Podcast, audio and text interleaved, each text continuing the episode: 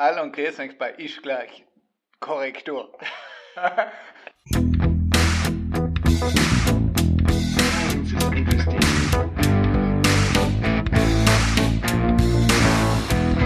Science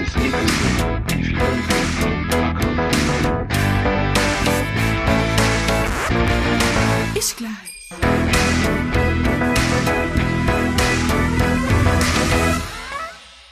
Also, Marc, wir sitzen da und zeichnen eine kurze äh, Folge auf, rückblickend auf das Paper, auf die Studie von dem Feuerball, der äh, angeblich im Mittleren Osten äh, ein riesiges Dorf und ein riesiges Gebiet Impact. ausgelöscht hat, äh, haben soll.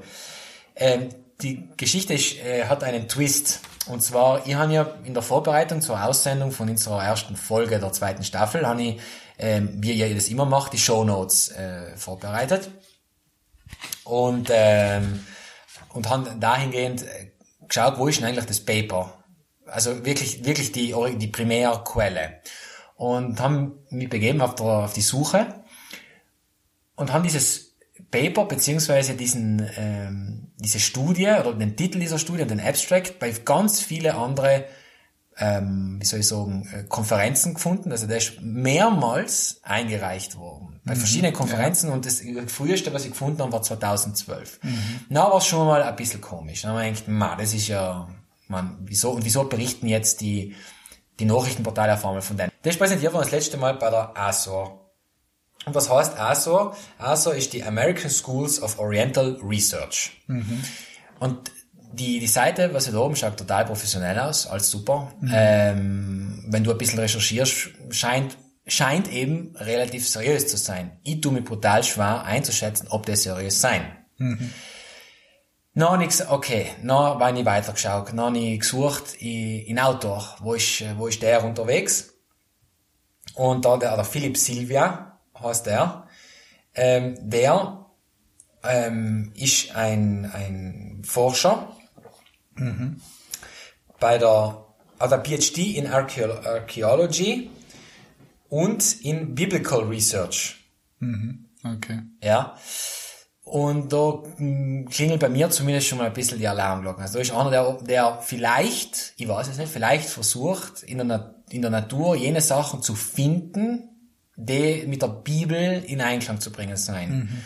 Was ja auch wieder grundsätzlich nicht schlecht ist, weil die gleiche Geschichte gilt ja für den Stern von Bethlehem. Auch da haben Astronomen ständig versucht, herauszufinden, hat es diesen Stern Gegeben oder nicht, gegeben oder was nicht. war's, ja. Was könnte das gewesen sein?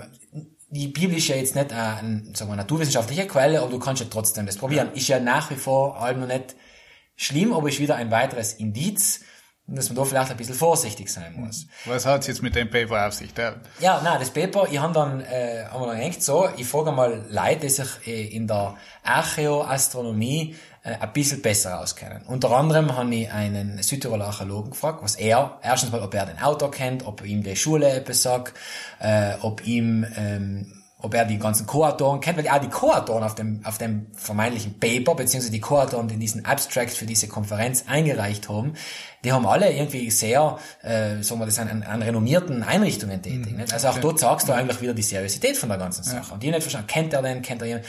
Und er hat gemeint, ja, also er sagt halt äh, so, er, in die Archäologie kann nie ein konkretes Datum benennen, wann sowas äh, passiert ist. Also er bezweifelt es stark, dass ein Archäologe in der Lage ist, ein, ein Airburst oder einen Asteroideneinschlag zu äh, datieren. Gleichzeitig habe ich auf Twitter angefangen, ein bisschen umzufragen, eben Leute, die sich da ein bisschen mehr auskennen. Und dann hat mir der Daniel äh, Fischer hat mir, äh, geantwortet und das äh, möchte ich kurz da wer ist vorlesen. der Daniel Fischer? Der Daniel Fischer ist ein äh, Amateurastronom, der selber eine, also ein, ein Autor ist, ein Journalist für äh, populärwissenschaftliche astronomische Bücher und kennt Gott und die Welt in der, in der Astronomie von allen möglichen Bereichen und ist ein, ein Astronomiekommunikator. Und der kennt sich äh, man sehr gut aus und seine Einschätzungen seien sehr ähm, ja, ernst zu nehmen beziehungsweise ähm, vertrauenswürdig. Und er hat eben äh, geschrieben, äh, diese erneuten Zuckungen des Neokatastrophismus, das war mal ganz groß vor 20, 30 Jahren. Dann wurde er gnädigerweise beerdigt. Gehen mir dermaßen auf die Nerven, dass ich sie schlicht ignoriere. Sorry.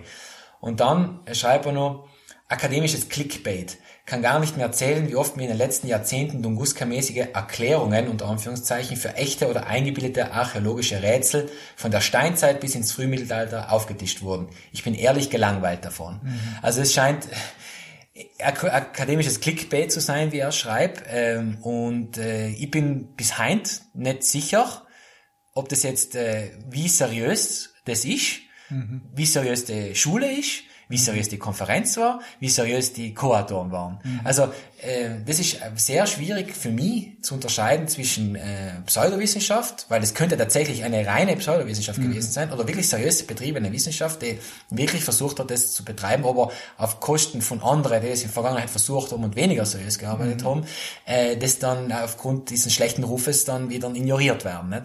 Was dann auch noch ist, eine rote Flagge, es gibt ja dieses ResearchGate, äh, weiß nicht, ob du das kennst. Ja. Äh, da haben sie nämlich dann auch, ähm, wo ich nachgeschaut bin, wegen dem Autor Philipp Silber, da hat er eine, ein anderes Paper veröffentlicht, was er quasi schreibt, ja, gegen die Demagogie äh, der, der anderen Wissenschaftler. Also er beschuldigt sozusagen äh, die, äh, die Standardmeinung, nicht? Und er hat die einzig richtige, so ein klassisches Galileo-Gambit, der Galileo-Trugschluss. Über Galileo haben sie erst alle gelacht und nachher hat er recht gehabt und Ja. ich bin quasi so wie der Galileo, nicht? Also, Ja. meine Daten sagen ja, dass es, ich, meine Daten widerlegen enkere äh, Mainstream-Theorie ja sowieso. Wieso glaubst du das mir nicht endlich? Und auch da muss man dann wieder sagen, ja, könnte schon sein, dass er recht hat, könnte aber genauso gut sein, dass der Mainstream, und das ist ja sehr viel wahrscheinlicher, äh, eher recht hat. Also das sind so viele verschiedene genau. Aspekte, verschiedene Indizien, wo ich mir bis heute einfach unsicher bin, ist das jetzt seriös, ist es nicht seriös? Genau, also was du jetzt mit deinen Ausführungen sozusagen unseren Hörerinnen sagen willst, ist, dass natürlich äh, mir als jetzt in dem Fall Nicht-Archäologen natürlich uns auch oft hart den zum Beispiel ein Paper einzuschätzen, das wir vorstellen, äh, weil es natürlich schwierig ist, wir uns eben auf gewisse Faktoren verlassen können. Ist das ein seriöses äh, Journal, ist das oft zitiert worden und so weiter und so fort. Aber nach wie vor sozusagen in der Wissenschaft keine Sicherheit gibt, äh, außer man kennt sich wirklich selber in dem Bereich extrem gut aus, um zu sagen, ist das jetzt de facto wirklich äh, seriöse Wissenschaft oder nicht. Und gerade gleich bei so einem Paper, wie du gebracht hast, mit so einem, ich, ähm, ja, ein Aha-Effekt und Wow-Effekt ist natürlich oft gefährlicher, dass vielleicht gewisse wissenschaftliche Standards vielleicht nicht so genau angewandt werden wie, Ganz wie bei genau. anderen.